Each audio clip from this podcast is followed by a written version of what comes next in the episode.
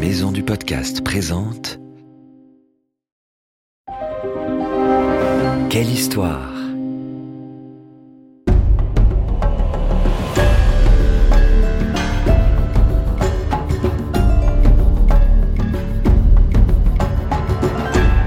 Entre dans la légende.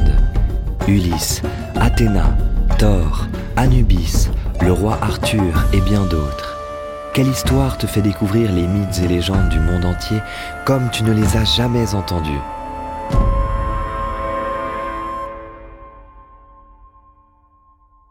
Les mythes égyptiens. Ce qu'on appelle mythologie est le récit des aventures des dieux et des créatures qui les entourent. Ce mot peut s'utiliser pour différentes civilisations, grecques, mayas, romaines. La mythologie égyptienne raconte ainsi la vie d'Osiris, Seth, Et tous les autres dieux à figure humaine ou à tête d'animaux qui peuplent les papyrus et les murs des tombeaux des pharaons. La religion de l'Égypte antique est polythéiste, c'est-à-dire qu'elle compte plusieurs divinités. Ces textes fondateurs s'inspirent du cycle du soleil ou des saisons, des crues du Nil et d'autres phénomènes naturels. La création du monde. À l'origine, chaque ville avait ses propres dieux et sa propre mythologie mais la plus connue est celle d'Héliopolis.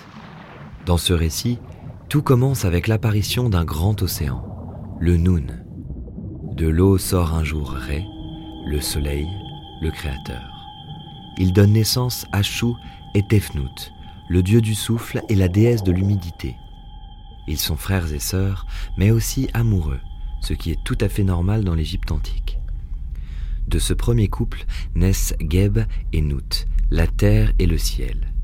Geb et Nout sont les parents des premiers dieux pharaoniques, Osiris, Seth, Isis et Nephthys.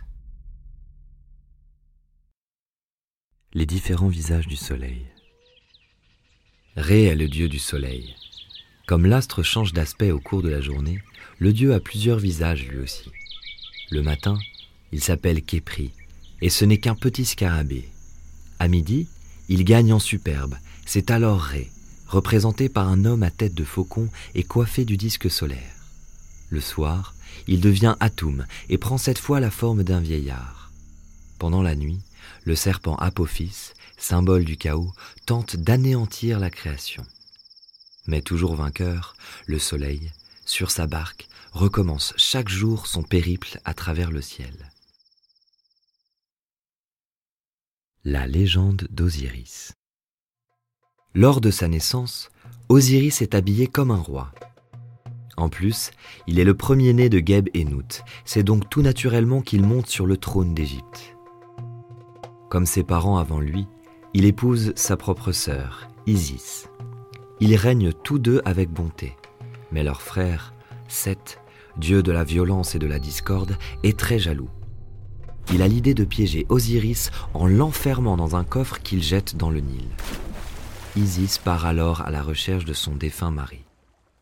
Après l'avoir retrouvé, elle parvient grâce à sa magie à le ressusciter un court instant. C'est dans ce moment de répit que naît leur fils Horus. L'amour d'Isis. Mais Seth n'a pas dit son dernier mot. S'en prenant de nouveau à Osiris, il décide de le couper en morceaux qu'il éparpille dans tout le pays. Isis, plus puissante que jamais, parvient de nouveau à retrouver son mari, ou plutôt tous les morceaux de son corps. Elle demande ensuite l'aide d'Anubis, le protecteur des embaumeurs. Alors qu'il n'était qu'un enfant, Isis avait adopté ce dieu à tête de chien. Pour lui témoigner sa reconnaissance, il entoure le corps recollé d'Osiris avec des bandelettes. C'est la première momie. L'âme d'Osiris peut désormais rejoindre en paix le royaume des morts dont il devient le roi.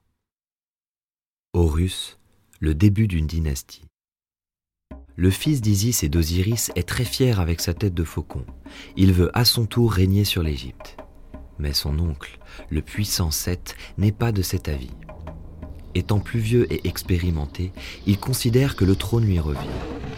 Ces deux-là vont se quereller très longtemps et se lancer des défis en vain.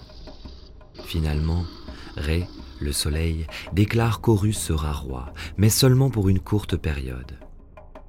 un humain héritera ensuite de son trône, puis le cédera à son fils, qui le cédera à son fils, et ainsi de suite. La première dynastie de Pharaon vient d'être créée. Thoth le scribe. Le dieu de la lune, patron des scribes, est représenté avec une tête d'ibis, un oiseau au long bec recourbé, ou plus rarement sous la forme d'un babouin. Intelligent et sage, il apporte aux humains la connaissance, le langage et l'écriture. Dans la ville d'Hermopolis, il est même considéré comme le créateur du monde. Son savoir lui vaut le respect, mais aussi la jalousie des autres dieux. Lors du jugement des morts, il préside aux rituels réalisés par Anubis et Mahat, et parfois quand les âmes sont sages, il les autorise à faire un petit tour sur la barque de Képri, le soleil matinal. Sekhmet, la puissante. À Memphis, on considère que Ptah est le créateur du monde. Son épouse est tout le contraire. Sekhmet la puissante, l'incontrôlable déesse à tête de lionne, est tellement assoiffée de sang qu'elle manque d'anéantir l'humanité. C'est une guerrière avisée qui conseille les pharaons et les guide sur le champ de bataille. Elle peut propager de terribles maladies, mais aussi les guérir les Égyptiens bâtissent de nombreuses statues à son effigie pour détourner sa colère vers leurs ennemis. Quand elle se calme, elle prend parfois la forme beaucoup plus mignonne de Bastet, la déesse à tête de chat, protectrice des foyers et des naissances. La justice de Mahat. Quand un homme meurt, son âme est jugée par les dieux. Il y a là Anubis, en compagnie de Thoth et de son épouse Mahat, la déesse de l'ordre et de la justice. Toujours impartiale, elle pose sur un plateau de la balance sa plume d'autruche, quand sur l'autre repose le cœur du défunt. Puis Anubis soulève la balance. Verdict si le cœur est plus lourd, c'est à cause du poids de ses fautes. Alors l'âme du mort sera dévorée par un monstre à gueule de crocodile et crinière de lion. Si le cœur est plus léger que la plume, l'âme accède à la vie éternelle.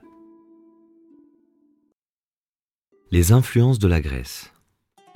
La mythologie égyptienne est très difficile à comprendre car elle évolue en fonction des régions et des époques. Dis-toi qu'elle a plus de 3000 ans. En plus, elle s'imprègne au fur et à mesure d'autres mythologies, notamment grecques. D'ailleurs, certains noms, comme Thoth ou Anubis, sont des mots grecs. Le mélange des deux cultures a même donné naissance à de nouvelles divinités comme Sérapis, mélange d'Osiris, d'Apis et de Hadès ou encore Hermanubis, Hermès et Anubis. Tu vois, tout cela n'est pas simple. Mais n'est-ce pas justement cette complexité qui rend l'égyptologie si passionnante?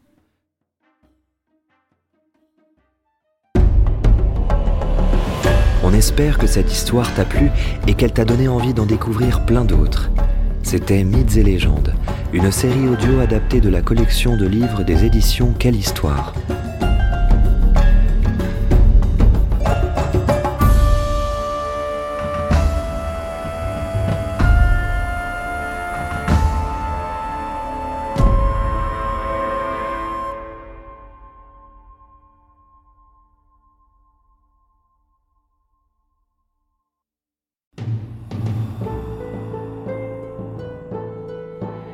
Ce podcast a été produit par Unique Héritage Média. Retrouve toutes les informations sur maisondupodcast.fr.